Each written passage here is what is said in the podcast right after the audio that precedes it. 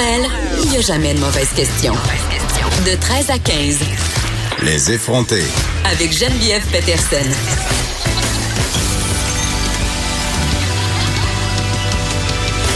Cube Radio. Bon vendredi tout le monde, j'espère que vous allez bien. Je suis officiellement guérie de mon petit virus qui m'assaillait depuis le début de la semaine. Je parlerai pas trop vite, peut-être que je vais tomber au combat samedi ou encore mieux pendant le temps des fêtes. Êtes-vous comme moi? Moi, ça m'arrive souvent euh, de tenir le coup jusqu'aux vacances et rendu là, je m'effondre comme une vieille paillasse. Je me mets malade et non fonctionnelle pour les trois, quatre premiers jours, comme si mon corps me disait Hey Peterson, là, tu n'auras pas le choix de te reposer. On commence tout de suite avec euh, un dossier qui est paru dans le Huffington Post et qui m'a vraiment euh, en fait, qui me fait capoter, euh, c'est ma collègue Maude Boutet qui a attiré mon attention là-dessus. Ça s'appelle le Botox avant 30 ans, des milléniaux témoignent sans filtre. Bon, on s'en doutait, là, il y a des personnes qui sont jeunes et qui font appel à la, en fait, aux techniques médico-esthétiques pour aider leur apparence, modifier leur apparence. Il faut avoir écouté un épisode de télé-réalité cette année pour s'en rendre compte. Là, ce sont des pratiques qui sont de plus en plus répandues, qui sont de plus en plus, euh, qui se sont démocratisées. C'est beaucoup moins cher qu'avant. Mais quand même, moi, quand je lis euh, dans ce dossier-là qu'il y a des filles de 19-20 ans qui font faire euh, des injections de Botox, des agents de comblement, je sais pas, il y a comme quelque chose qui me dérange là-dedans. Et là, j'affiche tout de suite mes couleurs. J'en ai déjà parlé. Je, vais le redire. Euh, moi, j'en ai du botox dans ma face. J'ai aussi des agents de comblement. Euh, j'ai commencé ça dans la trentaine pour plein de raisons qui sont personnelles euh, et paradoxales. Je sais que ça peut faire sourciller des gens que je me revendique comme féministe, puis qu'en même temps, d'un autre côté, j'embarque dans cette pression-là de la beauté, de la jeunesse éternelle. Mais bon, chacun Chacun, chacun ses zones d'ombre. Je travaille là-dessus, comme on dit. Euh, mais voilà, voici ce qu'on peut faire. Voici ce que les, les jeunes font essentiellement euh, avec les techniques d'intervention médico-esthétique. Euh, ils font injecter leur cerne avec l'acide hyaluronique. D'ailleurs, l'acide hyaluronique, quand on parle d'agent de comblement, le fameux juvéderme, le dermopure, c'est souvent ça que ça contient. Donc, en fait, l'acide, l'acide hyaluronique, c'est quelque chose qu'on a naturellement dans notre peau et qui, avec l'âge, va tenter va, s'amenuiser. En fait, c'est pour ça que plus on vieillit, plus nos lèvres deviennent fines, plus nos joues perdent du volume parce que la concentration de notre peau en acide hyaluronique diminue. C'est normal, c'est un phénomène naturel et on devrait l'accepter, du moins selon Jésus et les bien-pensants. Mais c'est ça. Euh, on se fait injecter les cernes de plus en plus jeunes et, là, on se parle pas des injections de lèvres. Je pense que c'est la chirurgie, ben c'est pas une chirurgie, c'est c'est l'intervention médico-esthétique la plus populaire euh, chez les jeunes personnes parce qu'il y a une pression d'avoir des grosses lèvres, parce qu'on va sur Instagram et qu'on voit euh, toutes ces filles qui euh, ont les lèvres bumpy, qui ont la même face, qui ont le visage lisse. Et vraiment, c'est pas seulement dans le Huffington Post qu'il y a des dossiers là-dessus. Là, J'en vois circuler depuis quelques mois, notamment des, chirurgiens esthétiques qui ont fait des sorties pour dire que les demandes de leurs patientes étaient pas mal différentes. C'est-à-dire que les filles arrivent, puis ça peut être des gars aussi, parce que, en tout cas, moi, ou euh, la personne qui m'injecte me dit que des gars, ils en voient de plus en plus. Euh, puis euh, des gars qui font des injections de lèvres, qui se font injecter les cernes, qui font du botox, il y en a vraiment beaucoup. Puis pourquoi? Parce qu'on vit dans une société de performance où avoir l'air jeune est monétisable. C'est-à-dire, plus longtemps tu as l'air jeune, mieux c'est. Meilleur, tu vas être tu vas être mieux perçu à ta job, tu vas être mieux perçu en société. donc vraiment, les hommes n'échappent pas quand même à cette pression. Et c'est ça. Euh, dans, les articles qu'on voit circuler, les chirurgiens esthétiques disent notre idée de la beauté est en train de se modifier parce qu'on se regarde sans cesse à travers des filtres Instagram. Donc, ces faces-là qui ont plus aucune imperfection, qui sont euh, modifiées par des fils, c'est-à-dire on agrandit les yeux. Euh, puis même juste une question de lumière, ça vient modifier, si on veut, notre perception de ce qui est beau, de ce qui est moins beau. Et là, dans le reportage du Huffington Post, il y a des filles qui témoignent, dont euh, Alexandra Cosentino, vous la connaissez, c'est cette ancienne euh, candidate d'OD. Elle a 31 ans. C'est une professeure euh, de yoga et elle, elle dit que dès 28 ans, elle faisait ce qu'on appelle des vampire lifts. Ça, un vampire lift, je vous explique c'est quoi. On fait une prise de sang. On passe votre sang dans la centrifugeuse et on vous réinjecte votre propre sang dans le visage. on dirait une affaire que les Égyptiens auraient pu faire. Je sais pas, il y a comme de quoi. Euh, Puis tu sais, le, nom vient vraiment euh, Vampire Lift, ça vient du fait euh, la comtesse Elisabeth Bathory. Je sais pas si vous la connaissez. C'était une comtesse qui était, elle a vraiment existé, la comtesse Elisabeth Bathory. C'était une femme assez cruelle et sanguinaire qui prenait son bain dans, dans le sang de jeunes vierges pour rester jeune. Donc, euh, on voit que cette idée-là, quand même, ne date pas d'hier.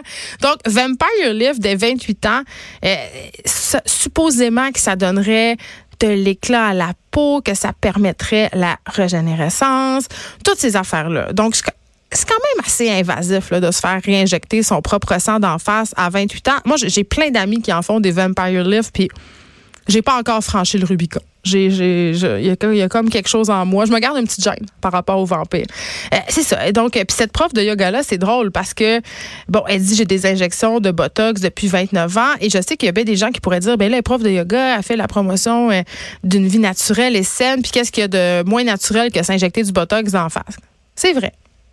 C'est vrai, mais qu'est-ce que tu veux? C'est ça, je disais, personne n'est à l'abri des paradoxes. Mais tu vois, ça, ça me dérange. Moi, moi ce qui me dérange, c'est des témoignages de jeunes filles de 23 ans qui disent qu'ils s'injectent des lèvres euh, dès l'âge de 19 ans, qui font du Botox dans le front dès l'âge de 22 ans. Puis je comprends, l'industrie du Botox nous dit que plus tôt tu commences, mieux c'est, parce que tu vas éviter à ton visage de faire les mouvements qui vont creuser les rides. Ça, je comprends tout ça, mais à un moment donné, il faut pas virer fou, là. Tu sais, on va tous vieillir, peu importe comment on va s'injecter de botox d'en face, peu importe comment on va s'injecter d'agent de comblement, ça va rider, ça va tomber. Puis à un moment donné, quand ta face n'est pas raccord avec le cou, c'est euh, un petit peu bizarre. Donc, je vous invite vraiment à lire euh, ce reportage-là, ce dossier-là sur le Huffington Post, euh, le Botox avant 30 ans.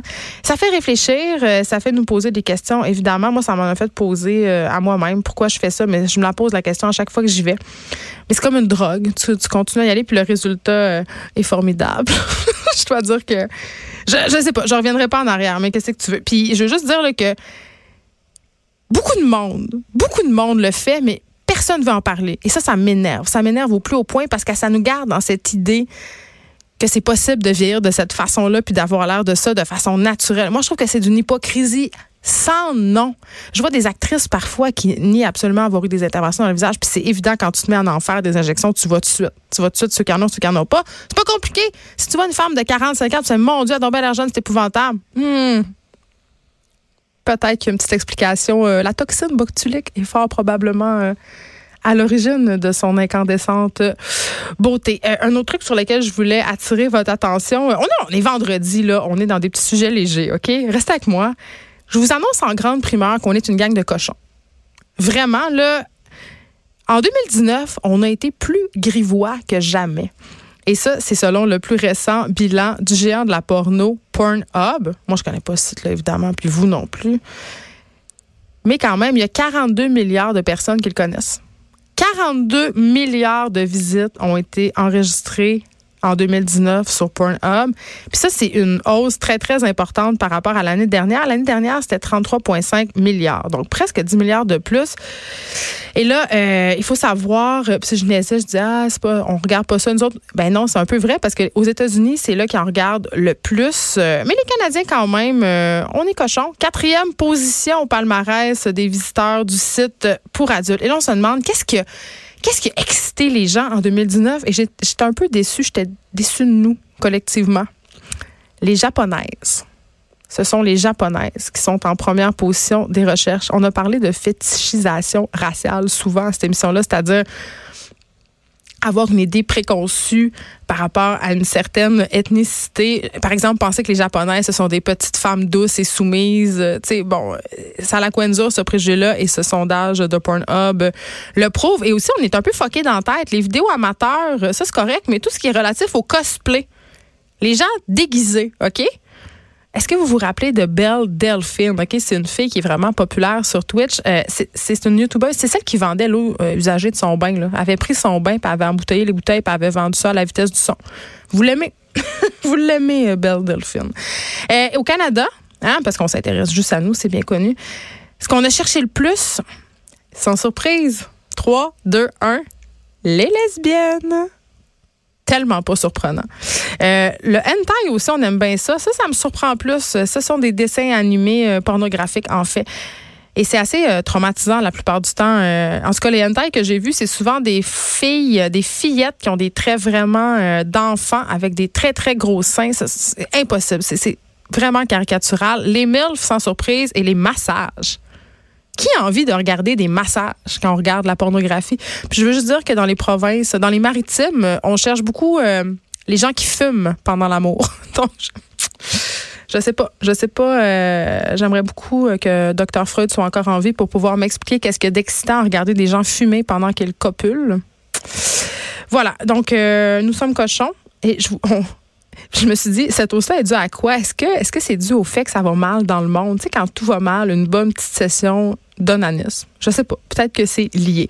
Aujourd'hui, à l'émission, euh, tout de suite en début d'émission, on aura Catherine Dorion. Je sais pas si vous avez vu circuler cette vidéo où elle interpelle la ministre de la Culture, Nathalie Roy, à propos du 50 millions qui sera octroyé à la presse écrite par le gouvernement. Euh, c'est une vidéo de 7 minutes qui circule. Elle démontre à l'aide du montage à quel point la ministre répond pas à sa question. Très, très intéressante démarche de la part de Catherine Dorion. Elle sera là pour nous en parler. Madeleine Pilote, côté sera là aujourd'hui aussi avec nous. Elle nous propose des bonnes nouvelles. Ah, ça va faire changement. On est tant dans le négatif. Là. Il se passe plein d'affaires plates. On était déprimés toute la semaine. En tout cas, moi, c'est ce que je trouve. On va essayer de se, se un peu parce qu'on est vendredi. Il reste une semaine avant Noël.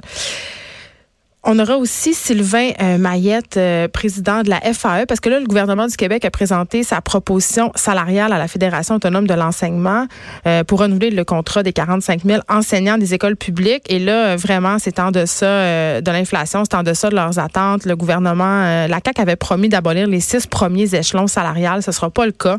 On en discutera avec eux. Évidemment, les profs sont pas contents.